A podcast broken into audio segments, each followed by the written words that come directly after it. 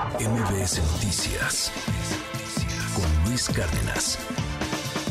El viernes comenzó a surgir la información respecto a una rebelión, incluso se hablaba del riesgo de una guerra civil en Rusia, luego de que Yevgeny Frisoin, espero haberlo pronunciado bien, el, el líder del grupo paramilitar Wagner, llamó a una sublevación al mando militar ruso. Esto porque denunciaron que hubo un bombardeo en la región ucraniana de Gerson, donde ellos tienen también un campamento, varios campamentos militares y bueno, pues esta, este bombardeo hubiera causado varias bajas, lo que llevó precisamente a llamar a una sublevación. Y vamos a platicar de este tema que sí nos tuvo a todos con, con los ojos muy puestos en Rusia, obviamente pues mucha tensión en, en la zona y a nivel internacional evidentemente. Y saludo con mucho gusto a Aribel Contreras, ustedes la conocen, analista, eh, experta en temas internacionales nacionales. Muy buenos días, Aribel, gracias por acompañarnos.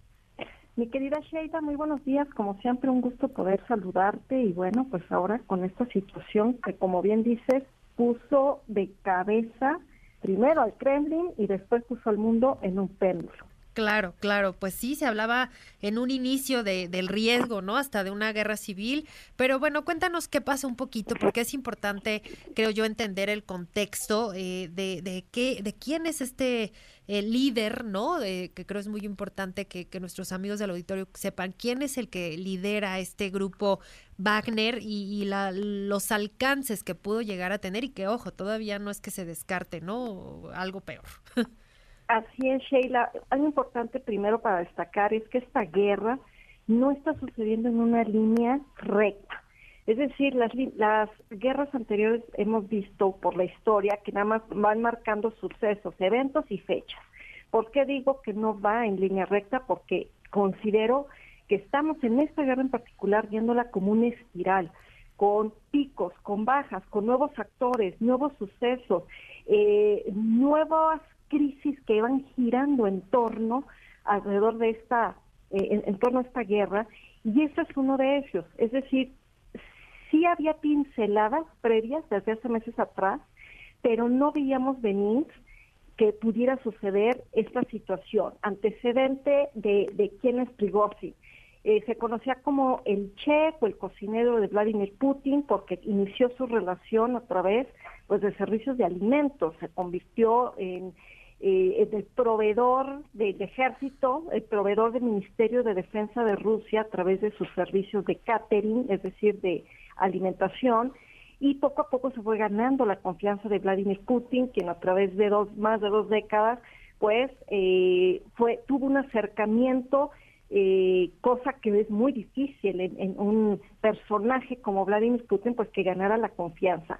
A lo largo de los años, en el año 2014 crea un grupo paramilitar, es decir, mercenarios, gente que había estado en la cárcel, que había sido juzgada, va formando, digamos, su propio ejército privado, donde se movía en operaciones en función a lo que le fuera dictando Vladimir Putin. Por eso vemos operaciones desde Medio Oriente, en África y desde el año pasado incursionó en Ucrania y donde este personaje de Prigozhin este eh, líder eh, que además de tener estos frentes abiertos, presumía en redes sociales, sobre todo en Telegram, de que increíble que mejor él con su gente estaba teniendo mucho mayor éxito en Ucrania a comparación del propio ejército ruso, lo cual pues venía generando eh, cierto escorsor y cierta confrontación con los altos mandos. Este es el antecedente. ¿Qué sucedió el viernes? pues la gota que derrama el vaso es que él ya venía quejándose de que no tenía proveeduría de municiones, que era terrible ver cómo los altos mandos se sentaban detrás de un escritorio a dirigir y que el que estaba en el campo de batalla era él. Parece ser, al menos la, la información que se tiene a nivel internacional, es que esto, Sheila, es justo lo que detona el decir, me salgo de Ucrania y volteo a mi equipo y entonces mejor incursionemos en territorio ruso porque yo no gano lo que están ganando los del ejército, yo no tengo las armas que, que, he exigido desde hace tiempo atrás y además doy mejores resultados. Y entonces, pues el resto eh, que, hemos visto alrededor del mundo a través de videos e imágenes que se han hecho virales, pues es una forma de avergonzar a Vladimir Putin. Eh, este personaje que pensábamos que era inquebrantable, pues queda, por supuesto, que exhibido a nivel internacional, donde por supuesto que vemos que sí es vulnerable y donde eh, se negocia a través del presidente de Bielorrusia, que es Lukashenko, un dictador que también ha utilizado, Sheila, este dato es muy importante, él ha ocupado los servicios del grupo Wagner al interior de Bielorrusia para dar continuidad a su dictadura. Gracias a Wagner ha logrado contener ciertas marchas y ciertos grupos que eh, no querían que Lukashenko se volviera a reelegir. Entonces, por eso es que Lukashenko se ofrece como mediador, porque él ya tenía el canal de comunicación directa con eh, Prigozhin y pues le ofrece el asilo en su país, le ofrece que vaya a Bielorrusia, pero sobre todo a concluir la misión, porque eh, la misión para la cual fue contratado pues es justamente esta guerra en Ucrania y eh, permite que desde su territorio continúe esta guerra eh, supuestamente eh, hay amnistía por parte de Putin, algo que yo la verdad dudo mucho, porque si hay algo que Putin eh, sopesa bastante, pues es el tema de la lealtad versus la traición, Sheila. Y si a eso le agregamos el componente de que el primero de julio Vladimir Putin firmó un acuerdo con Lukashenko de que desde Bielorrusia se instalarán armas nucleares en la frontera eh, de, Bielorrusia con Ucrania, entonces esto pues aumenta las incógnitas, aumenta la incertidumbre. Y aunque medios rusos dijeron que esto le permitía a Vladimir Putin salir, salir fortalecido, igual que Lukashenko, desde los medios occidentales la apuesta es que queda Vladimir Putin eh, ridiculizado, eh, vulnerable y exhibido y sobre todo eh, queda debilitado.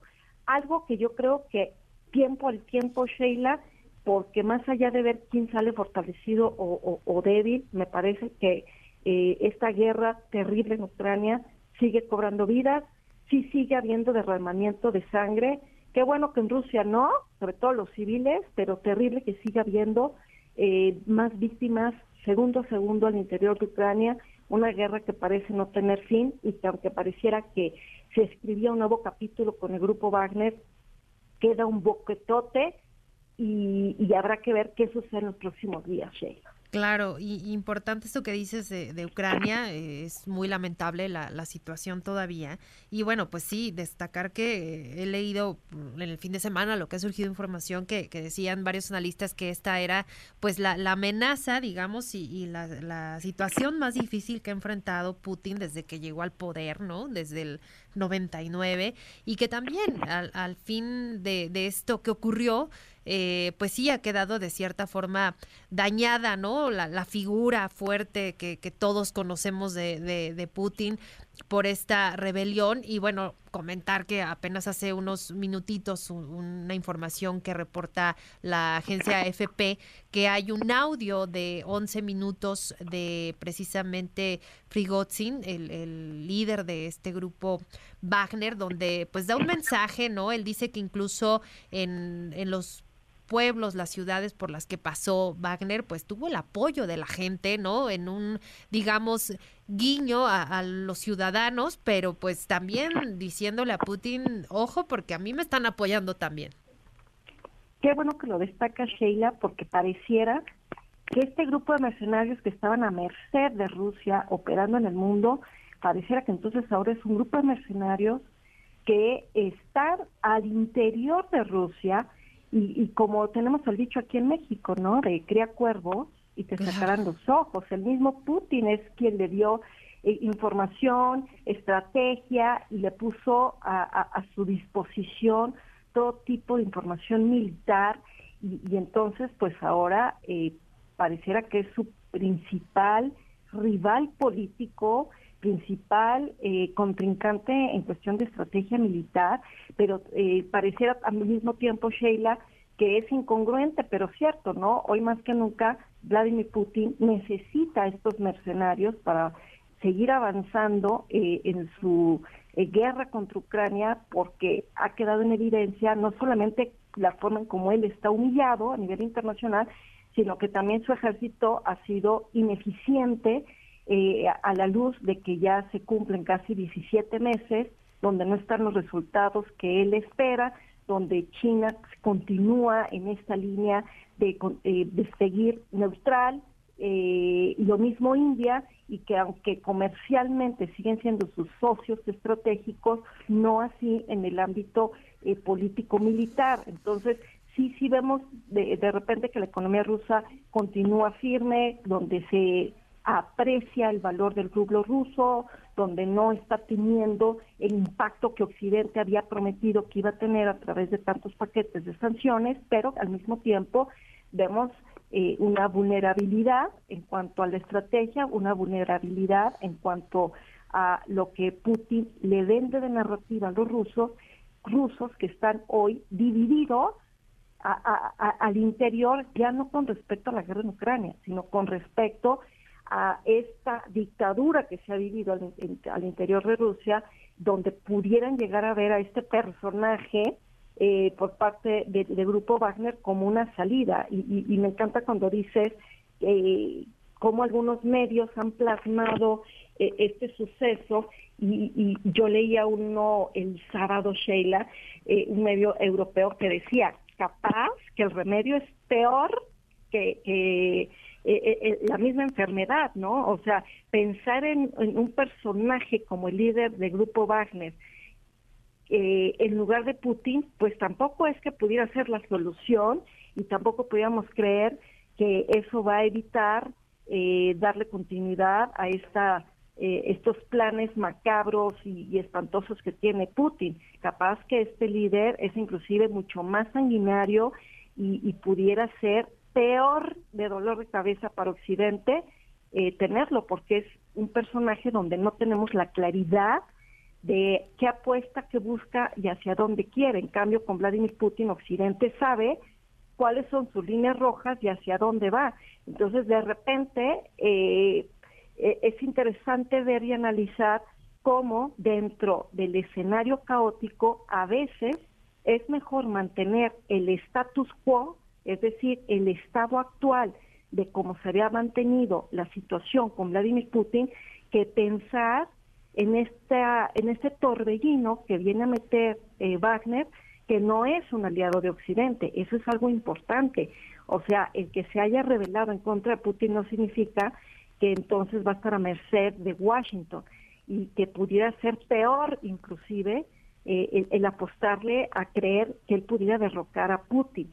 Eh, entonces es muy interesante cómo el tablero eh, al interior de Rusia se va moviendo en sus propias fichas y donde vemos cómo el tema de la contraofensiva de Ucrania va avanzando en otro tablero dentro del tablero mundial, donde cada vez vemos, por eso insisto yo, que esta guerra es una espiral, porque aumenta de tono, de volumen y hay nuevas variables que ni los mejores estrategas militares veían venir. Claro, y además también decir que pues no no es un grupo menor. Estaba leyendo reportes que hay más o menos unos 25 mil eh, integrantes de este grupo. ¿Tú, ¿Tú tienes más o menos esta misma eh, cifra? Fíjate que el Orden Mundial, que es un, un medio español, reporta en sus últimas infografías de este año que llega a tener hasta 50 mil elementos. No todos están en Ucrania, obvio. Sí, claro. Están eh, dispersos en operaciones actualmente desde Ruanda, Siria, en varios países de, del sur de África y que cada vez estaba dedicando más hombres a Ucrania. Inclusive se llegaron a hablar de 20 mil elementos, pero en Ucrania y donde Wagner estaba diciendo que necesitaba más mercenarios, los estaban reclutando inclusive en Afganistán, aquellos disidentes de, del actual gobierno eh, en dicha nación, y eso es lo que él requiere para poder avanzar. Eh, terrible que la guerra siga, terrible que se esté dando este escenario eh, después de que hablábamos, Sheila, te acordarás de las vacunas, ya hablábamos del multilateralismo, pues hoy vemos que los países se mueven hacia un unilateralismo, decisiones de intereses geopolíticos, económicos, a merced de lo que cada país quiere. Ya dejamos atrás de, eh, la cooperación multilateral que, brilló durante la pandemia y hoy cada nación va en función lo que le conviene, lo que le interesa, no tanto si a favor o en contra de Ucrania o de Rusia, sino que sigo confirmando que estamos viviendo esta era que desde hace dos años y medio puse a la atención de varios medios y en mis redes sociales que digo que estamos viviendo una Segunda Guerra Fría 2.0. Pues sí, tremendo y vamos a seguir muy atentos. Eh, la tensión sigue. Eh, por lo pronto no, no se revela la ubicación de eh, del jefe de Wagner, de Prigozhin. Digo, es importante esto que ya se da a conocer, este mensaje de audio. No se sabe dónde está. ayer los reportes decían que se había dirigido a Bielorrusia, pero pues habrá que estar muy atentos y bueno, esto que me dices además empezó a girar la mente porque pues imagínate la, la combinación de este grupo y en Afganistán con el talibán olvídate, no quiero saber. Pero por lo pronto vamos a estar muy atentos y, como siempre te agradezco enormemente, Aribel, que nos hayas tomado la llamada. Al encantada Sheila y sigamos viendo cómo va avanzando la espiral de esta guerra. Un fuerte abrazo y un excelente inicio de semana, Sheila. Igualmente, igualmente, Aribel, muchas gracias, coordinadora de la licenciatura de negocios globales en la Ibero, Aribel Contreras. MBS Noticias con Luis Cárdenas.